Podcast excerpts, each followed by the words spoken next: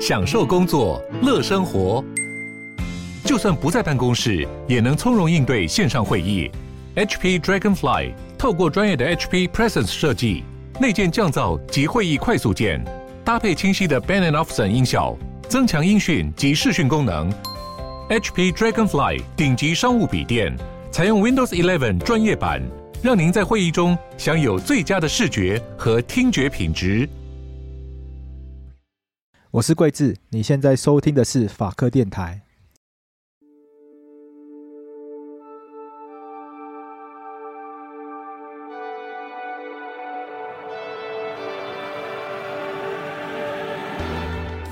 二零二一绿岛人权艺术季开始喽！国家人权博物馆致力于将人权侵害的历史保存下来，因此希望透过当代艺术来转化大众对白色恐怖和台湾人权历史的认识。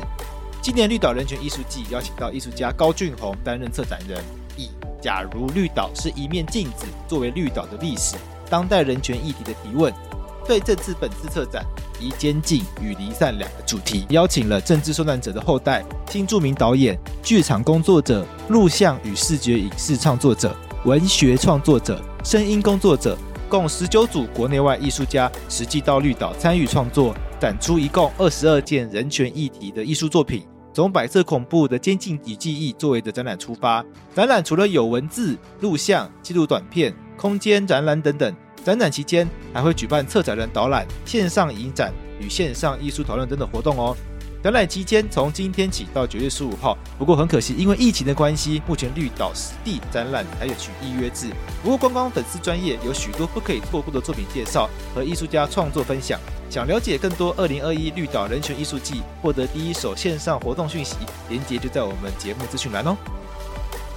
而今天的来宾是洪俊元导演以及蔡崇隆导演。洪俊元导演的作品叫做《凤寻光》，不过“凤”虽然可以念“凤”，也可以念成“缝”。而监狱中存在着牢房的对外孔隙、门缝，或者往外窗栅栏等等的缝隙，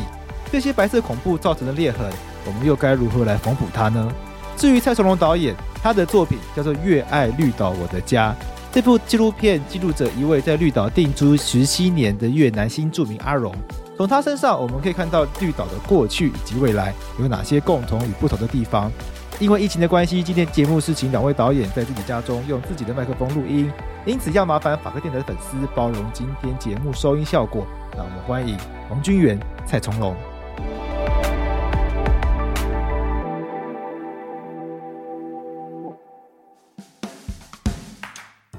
所以我就会去想象说，我我我如果待在里面的时时候，其实我看到的视野都是很不完整的，而且都是需要透过这些孔缝去向外去看。所以我就想到，那用这个缝的概念去做创作。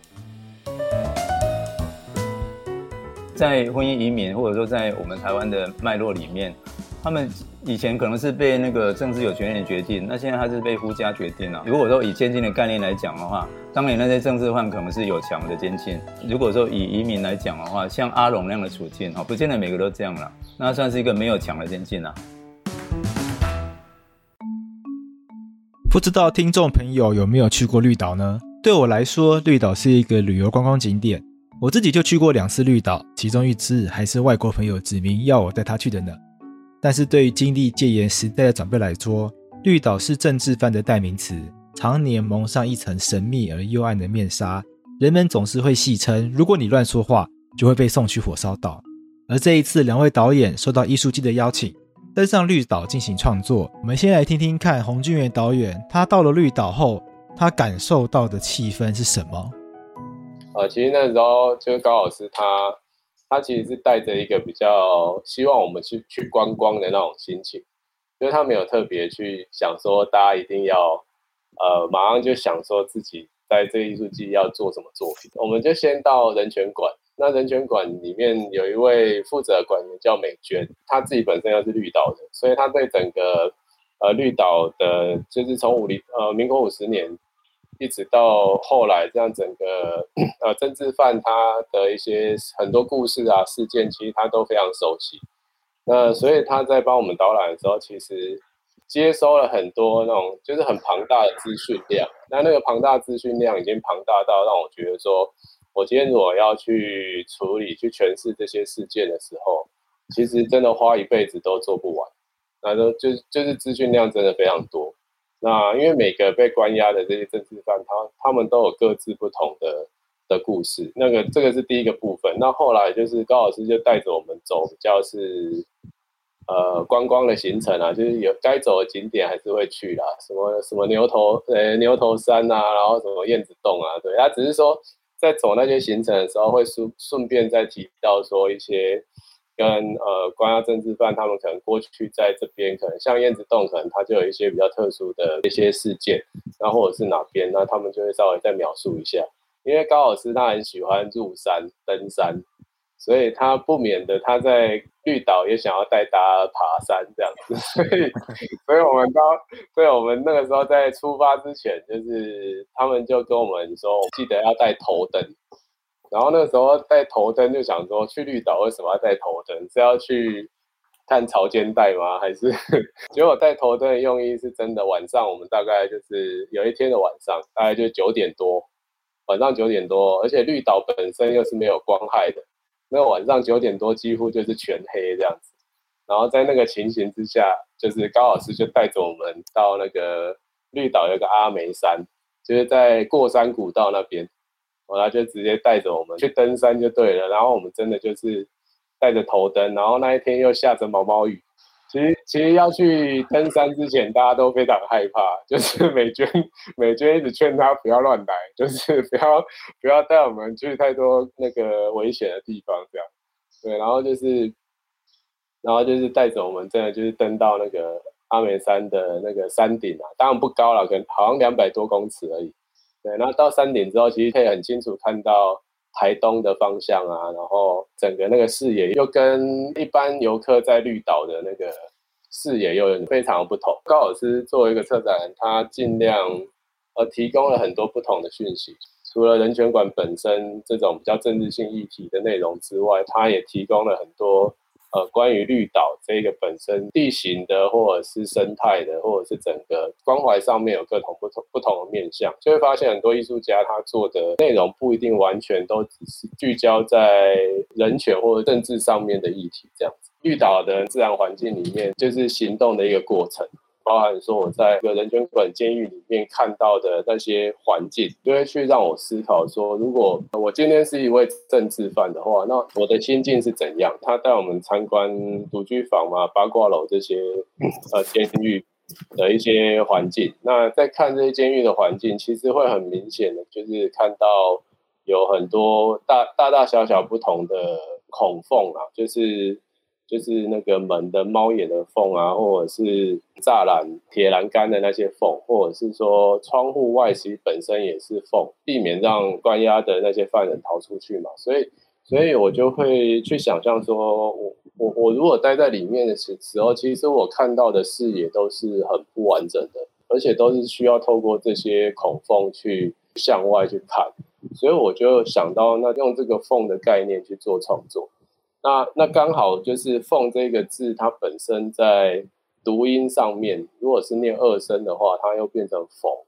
就是缝补的概念。这个字本身有一种两面性嘛。那反过来说，它又变成一个缝补的动作的时候，我就很自然的去想象到，我们在处理这些转型正义，其实本身也是在填补或者是在缝合这些在过去可能政治问题里面形成的这些政治犯，或者是。在当时的某种政治条件底下形成这些事件，那那进行一种缝合动作，所以我就以这个概念去做出发。那那后来就是，当然概念想好之后，就会去思考说我要怎么去拍摄我的内容。那因为我的作品一直以来都在处理比较人性矛盾的问题，就是我我觉得人人本身是很多很矛盾的现象。对，那。那这是我自己的立场，我就会想说，我今天如果是政治犯，就是我如果待在牢房里面，那我最想要做的事情是什么？其实就是逃出去嘛。对，但是逃出去在对绿岛而言，绿岛本身它又是一个呃非常封闭的一个地形，那甚至它的岸边是因为那个火山岩礁的关系，所以其实它的岸边又跟台湾本岛许多的海岸边又又有很大的差异，所以相对来说，今天即便呃我从监狱逃出去，但是我依依然是被关在绿岛里面的。就是我，我其实也是逃不出去，甚至其实像美娟她有讲过说，其实也有人想要尝试逃走，但是因为 绿岛那边的海岸的那些可能东北季风啊，或者是那些暗流，就其实想要游根本游不出去，你可能游游一游又被打回来，就就它整个过程是想逃又无处可逃的一个一个一一个环境，所以我我就会认为说那。就如果我今天是政治犯的时候，我虽然会很想逃出去，但是我我会知道，其实我逃不出去。但是在那一个心境底下，其实，呃，我想被关在，我我我就会去想象说，那是不是拍摄一个政政治犯他逃出去，但是他的那个逃的动作，只是一种可能对于自己，呃，心境上面的某种。我我觉得那心情就是矛盾，就是你知道不能出去，但是你还是你可能会想说，那我出去，我看到海，我也开心。但是我知道我出这个心境到底要怎么形容就好。这个心境其实也是一种人性的矛盾啊。我相信每个人都会有这样的想法，所以我就以这样的基础去拍摄，最后还是要对位到政治事件，或者是跟人权人权的这些，因为必须接收了很多讯息。蔡崇隆导演则告诉我们，他不是第一次来到绿岛了。他在二十几年前，因为其他电视节目的制作，也来过绿岛。而那些节目的经验，让他对绿岛留下了永远难以忘怀的印象。我们来听听看，蔡崇隆导演他这一次来到绿岛，有没有不一样的体验以及感触？我跟君远应该是我们是不同的世代嘛，哈，所以我们看到绿岛是应该很不一样的一个面貌，哈。那。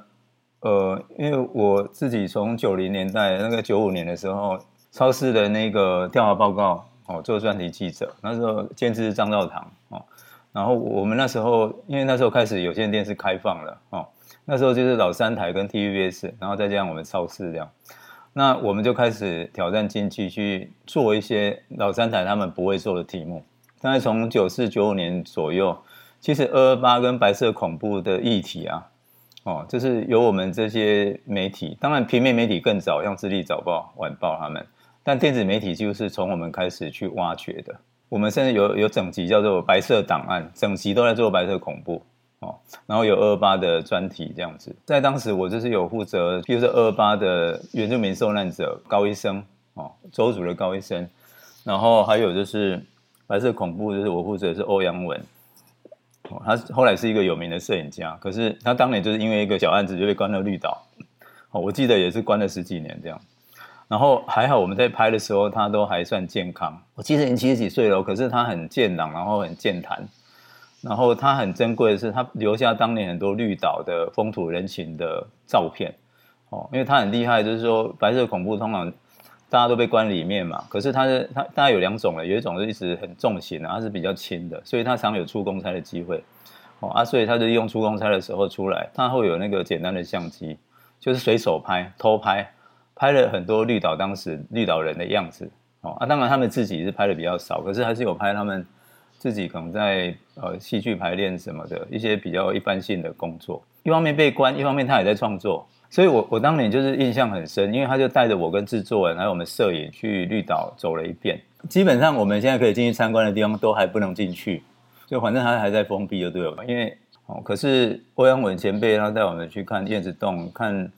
面面对海的那个草地上那么多的墓碑，那对我来讲其实是很震撼的，因为我个人是学法律的，那只是因缘聚会变成记者。那白色恐怖的东西基本上也不是那么了解，都是因为开始做这样的报道才开始去接触、去研究这样。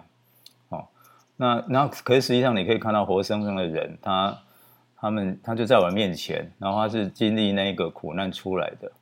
可是他却感觉上很很乐观，然后不会说很悲情那样，就是这个这个是超乎我的想象。然后我我到现在都还记得他说那个他们这些人很笨，就是一边。打石头，然后来关自己那样。他们牢房也是自己盖的哦。我现在二十几年，我都还记得他讲这句话的表情，就是有点太挖苦自己，又有点那个已经是释怀的那一种感觉。对我来讲，那个白色恐怖那些老前辈哈，你你必须要直接接触到他。我们都常讲一句，就是说我们要知道历史，才不会重蹈覆辙。可以原谅，但是不能被遗忘。哦，我觉得我们现在就是在做这样的事情。哦，然后我觉得高俊宏他带像军远他们这一批年轻的艺术家，哦，我觉得他有跟我们当年不太一样的一个一个层次在，就是说我们当年可能是还在挖掘哦，然后我们可能用报道、用纪实的纪录片去呈现这个东西，因为要能够记得，你要先有东西可以记嘛。哦，我们当年等于是在挖掘，然后在建构白色恐怖的东西到底是怎么回事。我们还在那一个时期，可是经过这二三十年来，我相信不管是文字或影像的部分，已经累积非常多了。所以现在年轻世代他们要了解白色恐怖跟二八，已经不像三十年前那么困难了。那接下来可以做什么呢？因为他们毕竟不像我们，我们可以接触到当年老前辈。那我们怎么样让？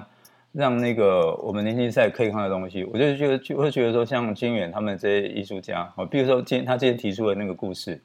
哦，那样的政治犯，那样的受难者，其实在我自己在在看白色恐怖故事，很多这样的受难者哦，对我来讲都是很佩服、很有启发性的哦。他们他们基本上就是人被关在里面，但是他的心是自由的，这件事情很不简单。我这次接到的任务是移民工嘛，我觉得也很好，因为白恐的东西我做过了，我就觉得很沉重。然后，然后就军远他们用其他形式呈现出来，我觉得很棒。因为我跟我太太这十年来都在做移民工的主题嘛，好，可是他们可能也不知道说我我的脉络其实就是他们现在在做白色恐怖的东西，我其实之前我就已经做过了，而且对我来讲它不是很陌生，它甚至影响了我对绿岛的观感。哦，我二十几年前去的时候，有一个被关了 一二十几年老前辈带我走过绿岛一遭。哦，然后那时候绿岛还没有光，没有人权区，也还没有很观光化。哦，然后所以后来我记得我还有一两次有再去，好像类似去玩这样。可是其实我的心情就是跟一般游客不一样。包括这一次为了拍片，我再去，然后人权区建构起来了，然后有一些游客去参观。哦，然后就是在外在外面拍照啊，一些年轻的情侣在人权区外面拍照，哦，然后在那边那个晒恩爱那样子。我不知道，我我就是。我我觉得我我如果不是当年有那个欧阳文带我去过，我可能心情会跟那光客差不多。可是从那次之后，我看绿岛的感觉就是不一样哦。其实我这一次我跟我太太去，有一次我带女儿去，我们也是有点顺便去玩那样。可是我心情就是不一样哦。哎，因为你也可以说我的心情被搞坏了，因为我知道那边发生什么样的事情哦，然后。但是，但又觉得说，人家都没那么悲情，你不用那么悲情嘛。可是就是觉得说，呃，我觉得绿岛就是很多层次，它现在观光化的层次是一个，哦，还有它在，它把它成立一个人权园区也是很好进步的。可是是那些死难的人，那些失去自由的人，他们那种怨念，哦，基本上就是在那里的那个东西是不知道怎么讲，就是我我我们好像没办法，就是很轻松的去看待它，哦，就就算不用那么一直控诉好了。每次到那个地方，我我我的心里就是比较沉一点，哦。如果你去过绿岛人权园区，一定会对里面有一座纪念墙，上面写满受难者的名字而感到印象深刻。洪军远导演告诉我们，他在绿岛人权园区发现了一位受难者前辈，名叫涂南山，而涂南山前辈的生命经历成为他这次创作的重要养分。而在洪金元导演的创作作品里，他也找了一位演员，这位演员家中的长辈也是受难者前辈。透过这样子生命经历的连结，洪金元导演他想要透过他的作品告诉我什么样的事情呢？接下来我们就听听他洪金元导演他的分享。就是美娟在带我们导览的时候，有一个地方让我非常印象深刻，因为人权馆那边有一个蜡像馆，他就有介绍了一位前辈叫涂南山。那涂南山他就是翻译，他有做翻译的动作，他主要就翻译了《耶稣传》跟《罗马书讲义》。我们看他翻译的东西，其实好像跟宗教有关，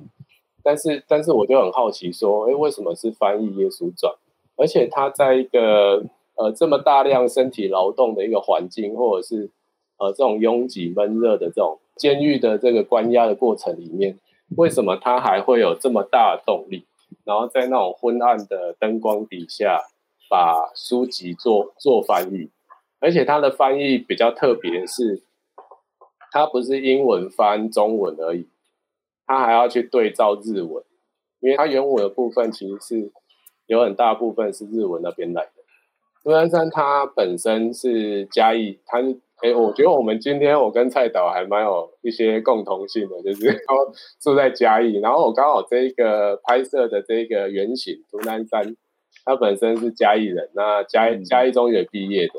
那他有一个高中同学，可能大家也知道，就陈崇光，就是陈澄波的儿子。而涂南山他不只是经历那个百孔的那一个过程，他也他也同时在那个时期经历过二二八，就是其实他们是在那个那个那个时间点是有交叠的，这样就民国五十年左右。那他家中毕业之后，就是那个时候日本人就是送到满洲那边的建国大学。然后二战结束之后，他就回到台湾嘛。那那个时候就是再重新再考大学这样，然后他就考到那个台大土木系。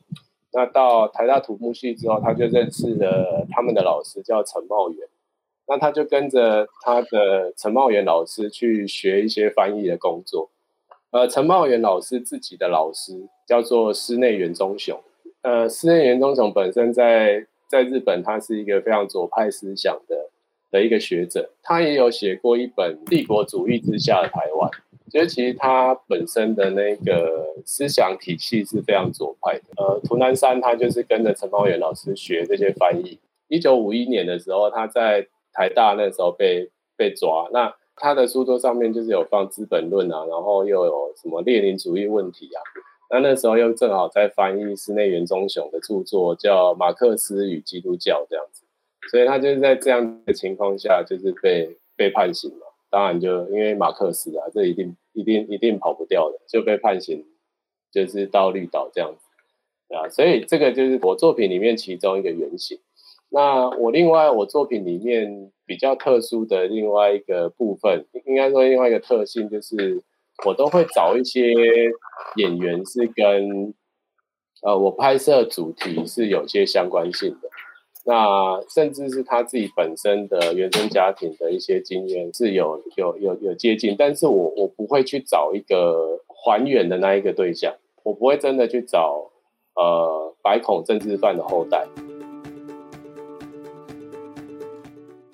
Hello，大家好，我是洪军远导演，您现在收听的是法客电台。对，就是我我我想要做的事情是透过一种比较旁侧的这种连接，然后去找出某种在不管是这种政治条件下，或者是这种呃生命经验下的某种雷同性。所以我找到这一个演员，他自己本身是 他的高祖父，就是曾曾祖父，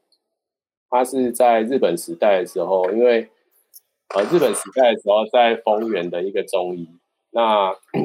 呃，日本人因为他们那个时候就是要将台湾不是愚民化嘛，所以台湾人只能读医啊，读读什么，就是不能，就是政治不能读啦，经济不能读那些，那那所以那那个时候他的呃演员，那演员的高祖父叫林碧，那他本身是中医师，那那日本人想要再把他送到日本的。本本地去再去培训这样子，然后要要求他要改成日本名，那那林碧他就是不愿意嘛，因为他觉得说他是一个他是一个汉人，本身是一个汉人血统，对，所以说他 日本人就因为这样的关系，然后然后将要判刑，那他前后总共入狱了三次，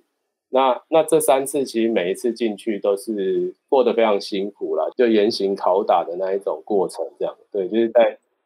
在狱中就是有这一些经验，那所以说，那后来他第三次出狱之后就就过世了嘛。那那过世之后，后来国民政府来台之后，又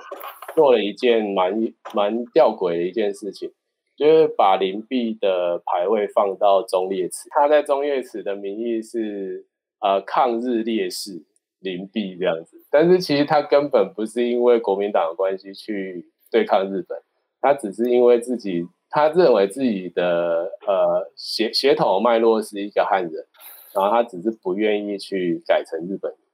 对，那那我觉得这个中间也有某某种政治条件上面的一个一个矛盾性啊。对，那甚至我觉得就是刚刚说很吊诡这样，等于说我把他高祖父的这样的一个概念也放到就是作品里面，所以作品里面有一段是主角他写他高祖父的名字，就会把灵璧写出来这样，对，就会看到画面里面就会有。那那这个是其中一个部分啊，所以等于说他的高祖父本身也是受到某种政治的迫害。而进而被关而被监狱关押的这样一个经验。那另外一个部分就是，呃，这个演员他自己本身，呃，就是从小就他他小时候是父母亲离异，那父亲在他国小的时候就车祸意外意外过世了。那后来是姑姑跟奶奶抚养长大这样。那那这样的背景其实也是去连接到我过去几年，其实我作品都会去找，呃，在。呃，主要演员他自己本身原生家庭的一个比较无法去建构，或者是比较破碎的一个的背景，然后当做我拍摄的对象，或是拍摄的演员。那当然这部分是直接连接到我自己的生命经验了，包含我自己的原生家庭。影片里面，呃，主角他又一人分饰两角，就是他其实我有另外一个角色，就是官兵的角色。呃，主角他就是逃出去嘛，然后在在一些绿岛的那些野地这样子走、爬、走啊，然后包含到流麻沟这样，就逃到就是海边的这样一个过程。对，那那那个官兵他他在影片里面他反映出来，我我放你出去，然后你也你也跑不掉啊，就有点看戏的那种态度。那甚至在片尾的时候，他还就是看着。看着那个主角，就是走到海边，然后就是点一根烟来抽，这样就是 看看着他逃不出去，有点嘲讽的感觉，就是去强化这个主角或者是这个政治犯他本身在绿岛里面这种无处可逃的一个心境，这样子，这个是整个创作的一个过程跟脉络啦。听完洪钧元导演的分享，我们接下来要来听听看蔡崇龙导演他在这次创作的过程中，他的发想的过程是什么？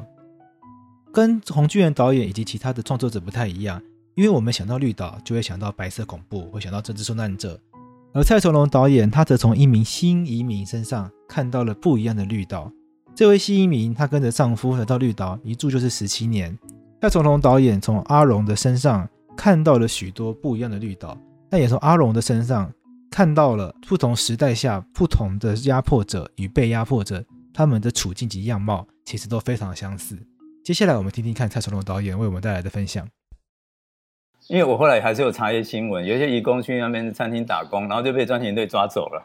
然后甚至有一个菲律宾移工被抓的时候就说：“啊，人家都说绿岛那边不会抓，为什么你们也跑来绿岛抓这样子？”哦，因为因为逃跑移工本来就是到处打工嘛。他本来以为绿岛是化外之地，没想到他在餐厅打工还是被抓了。他还在那边 complain，然后记者还写有有写出来，应该是觉得说很难过。然后他他白跑了，他过过海来到绿岛还是被抓了，就为了赚那一点工钱。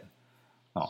对啊啊，然后可能因为他们有看到这个面相，然后我我跟我太太做过这方面，在一直在做这方面主题嘛，他们就是觉得说，那我可不可以去做做看？然后我我其实接到的时候，我我是有想到说，哎，那上面有绿岛监狱，有没有被关的移工？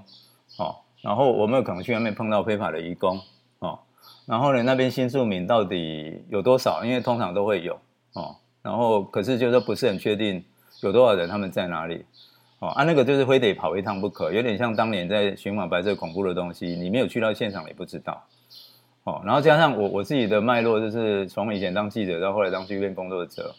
大概最早就是真的是做政治人权的东西，就是像白色恐怖，哈，然后后来原住民人权、环境人权，然后司法人权，像苏建文案嘛，那一直到这十年，就是如果广义来讲，你也可以说移民工人权的东西，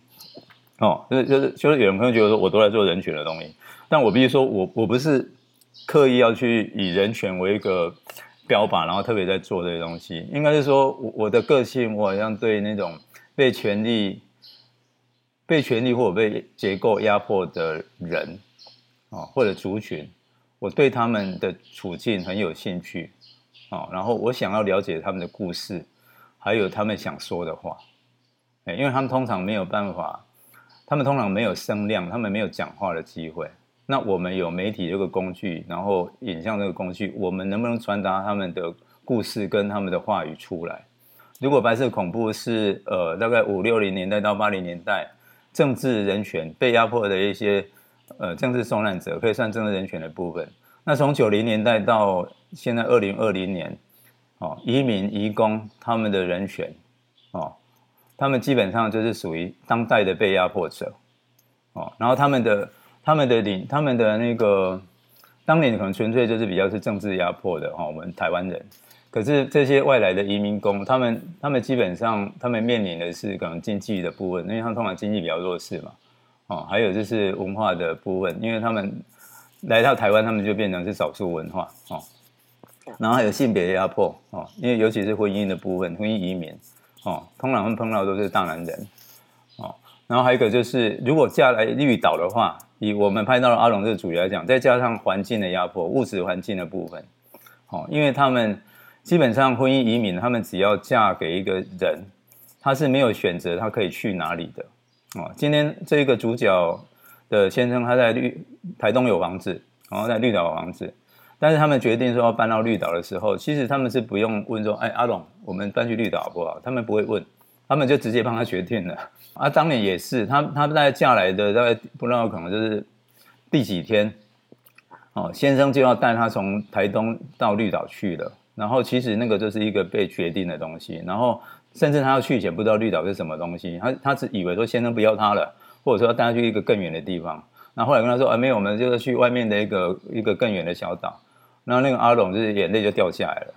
哎，这个阿龙本人没有承认，但是他先跟我讲的，他他简记得他当时的表演，就是他要再去坐飞机去另外一个地方。哦，他已经从越越南坐到台东，然后要从台东来坐那个更远的岛，一听到眼泪就流下来了。然后后来接受访问的时候，他也说，飞到了绿岛上空的时候，整个下面都一片草啊，完蛋了，我以后要怎么活下去？哦，因为他他现在是一个身障人士，哦，所以他会想得更更多。哦，所以，所以其实就是说，在以阿龙来讲的话，再加上一个物物物理环境的一个压迫，然后他是被选，他是没有选择的。那在这个部分，其实跟当年的政治犯哦，五十步笑百步了哦。当然就是你你被判刑，被关到那边来嘛。我是蔡从龙，你现在收听的是法客电台。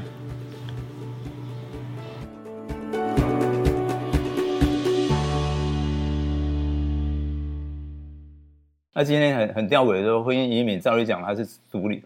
他是一个有是一个独立的个体嘛，哦，可是其实，在婚姻移民或者说在我们台湾的脉络里面，他们以前可能是被那个政治有权人决定，那现在他是被夫家决定啊，对啊，然后你说可能好一点，就是他不是说被关在监狱里面哦，但是他就是被限制在绿岛这边啊，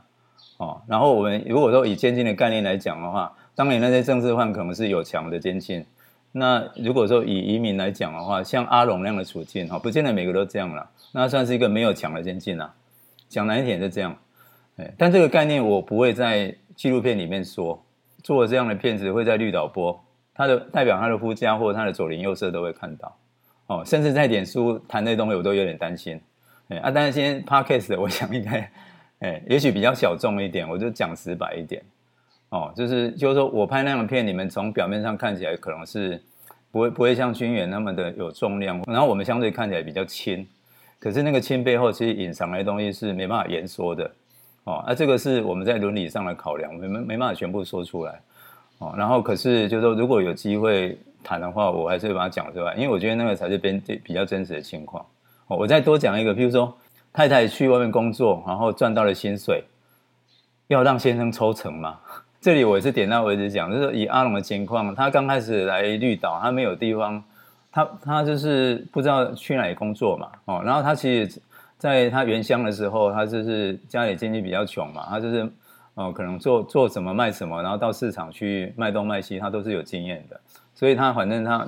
外面打工是没有问题的，然后餐厅就接那个他现在都介绍他去绿岛的餐厅哦，他他的朋友那边打工了两年多。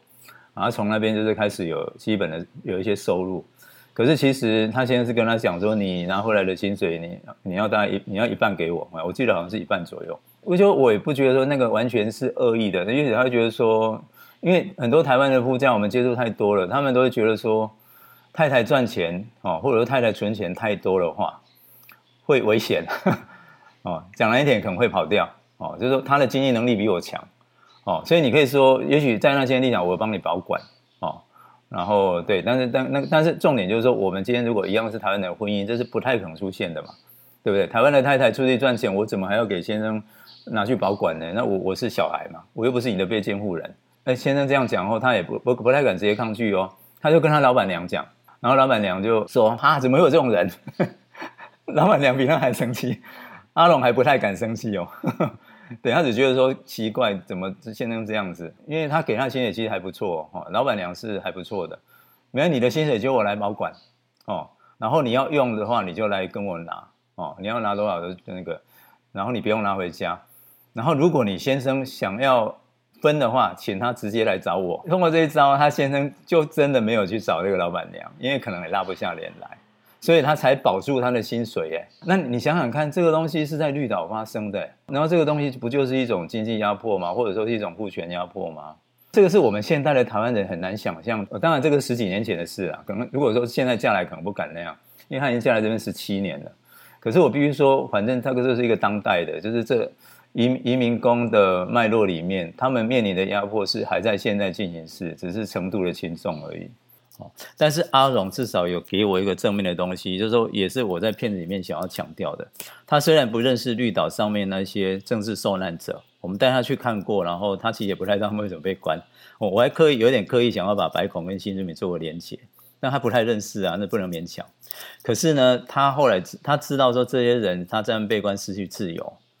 那他自己呢？基本上自由是很有限，可是经过这十几年来他的奋斗，哦，他现在在绿岛有一个像样的房子，基本上是他打造的。就当年只有个空壳，他里面的装潢什么都他自己赚钱去把它打造出来的。他就是觉得这个就是他的家了，他很满意他现在布置的家。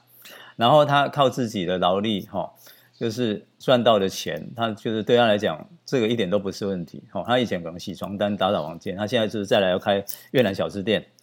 花果面包，好，如果你们再再去绿岛，应该看到一个绿全岛唯一的绿南小吃店，好，我就鼓励那个主持人跟跟各位听众，你们可以去给他搞关一下，好，他就是在我跟金红我们去拍片的时候鼓励他说，你要不要成立一个小吃店，哦，因为台湾那边都很受欢迎啊，绿岛怎么没有呢？啊，既然是多元文化，对不对？然后你们在这边有一席之地啊，对啊，啊，他就是后来很努力的筹备，因为他也会做吃的，哦，就是说他基本上在那边他是有。在自由这件事上，他靠着自己的努力，他是有得到越来越多的自由。那他现在反对要开店，但是他就是因为就是说，他就跟张先生讲，我为了我女儿，为了我自己的未来，我还是要赚钱呐。所以他先生也比较没办法讲什么。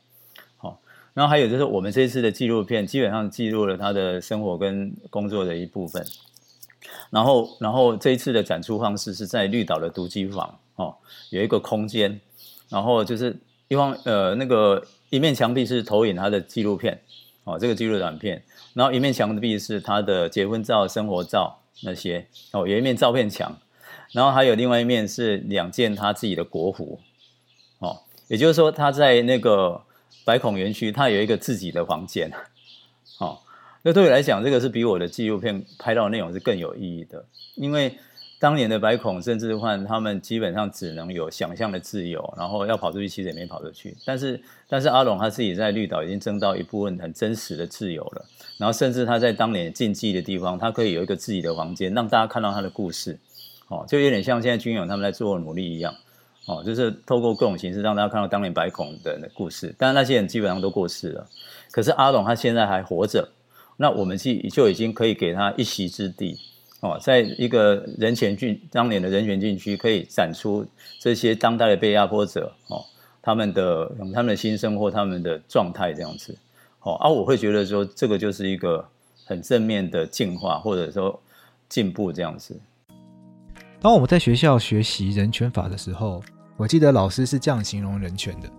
他说，人权很像身体里面的器官，身体只有当器官生病的时候呢，我们才会感受到这些器官的存在以及它们的重要性，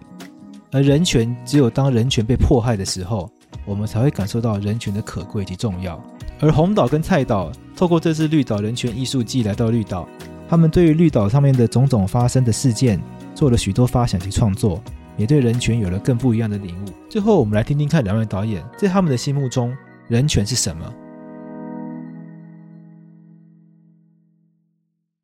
可能八零年代，或者是说媒体刚刚解放的时候，像绿色小组啊，他们这样，就是过去可能是一个比较控诉的概念。对，那因为这个时代因为资讯的关系，我们在认识这些，其实包含说我刚刚讲，因为整个转型正义的的一个过程里面，其实我们这一代的人其实都可以很容易的去接收这些资讯。那反而是说，在这个时代有另外其他的人权的问题，可能可能像可能近几年比较比较明显，可能就是同同志的议题，对，那那可能这个又是属于这个时代的，那跟过去这种在党政底下被压迫这种这种生活条件，或者是这种人权的问题又，又有比较大的差异，对，它共通点就是。我想每个时代都有每个时代要去面对的的人权的问题，对，那只是说我们刚好这个时代比较不需要去因为讲错话或者是看个马克思就被关这样子，哦，但是我们这我们这个时代倒是会因为可能某些我刚刚讲可能在同事一起的的理解上，或者是说可能像呃政治倾向啊，然后会形成某种。我觉得会形成某种网络的霸凌，对，那那个也是另外一种这个时代会去面临的一个，我我觉得比较广义的一种人权的问题，这样。我都觉得说，台湾在各种人权的部分都是有在逐步往前走的，哦，但是我我必须要讲，就是说我为什么我这十年来都在做移民工的东西，因为我觉得目前这个是台湾我们所谓的人权，如果说今天有一个版图的话，它是属于最边缘的，哦。新移民的部分，可能我们相对来讲可能就好一点，就是说也是有在进展了。可是我其实，譬如说以阿龙来讲的话，他对，就是说他当年受到了压迫，其实很多台湾人也不知道啊，或者就是知道也很难去理解。因为我们必须要注意到一个很根本的差异，就是不管是正，不管是白孔或者是同志，这些被压迫者，他们都是跟我们同文同种的，然后基本上他们都是台湾公民。那我们现在在处理的这一群这个族群哦，新住民有大概六十万人哦，然后呃，一共有七十万人哦，他们跟我们不是同文同种，然后他们甚至不是台湾公民哦，尤其是东南亚移工，然后这个使得我们今天就是在面对他们的时候，包括我们今天可能当做一个议题在处理的时候，我们其实很难说服或者是影响。台湾人、台湾的观众或者是听众，去真的关注他们，哎，这个就是这十年来我一直很切身的经历哦。虽然我太太是新住民，然后我每天也都会接触到新住民跟义工，但是我都还是常从那那边听到各式各样的。哦，就是也许不是很严重的压迫，可是就是一些一些歧视或者是不当对待的故事。所以就是说，如果回到我们今年这个绿岛这个主题啊，就是绿岛是一面镜子哦。我必须说，我就是看到一个缩小版的台湾之镜哦。他们碰到的的问题就是跟台湾大同小异哦，就是说逃跑移工一样被抓，跨海还是来抓。然后新移民碰到的夫家的夫家的一些问题或者经济问题还是类似的哦。所以所以就是说，如果以以这次的展来讲的话，就是虽然我刚刚说移民工人选部分还要努力，但是如果以绿岛这个 case 来讲的话，我是觉得说已经有一种象征性的进步。好，可是如果说这样讲到人权纪念碑，现在百孔都有啊，我必须说，就是说移工移工帮台湾经济奉献哈，或者说帮我们重要工程做了那么多，他们其实死伤很多，他们的纪念碑在哪里？哦，我知道一零一有，可是因为我最近做阮国威的纪录片，我知道像呃。二高哦，现在就是国道三号。其实当年死难者移工也很多哦，因为高速公路基本上很多都是他们帮忙盖的。可可是我记我打听起来，就是好像只有一个，好像什么东山休息站有一个纪念碑，然后就是几个移工而已。可是我相信那个死伤的移工没有那么少。哎，就是我们今天有台湾人的政治的纪念碑，然后这些移工他们为我们奉献的经济的纪念碑，我们其实就几乎也不太重视啊。啊，我都觉得那个是跟他们很边缘，跟他们是外国人有关系。那这个都是我们要继续努力的方向啊。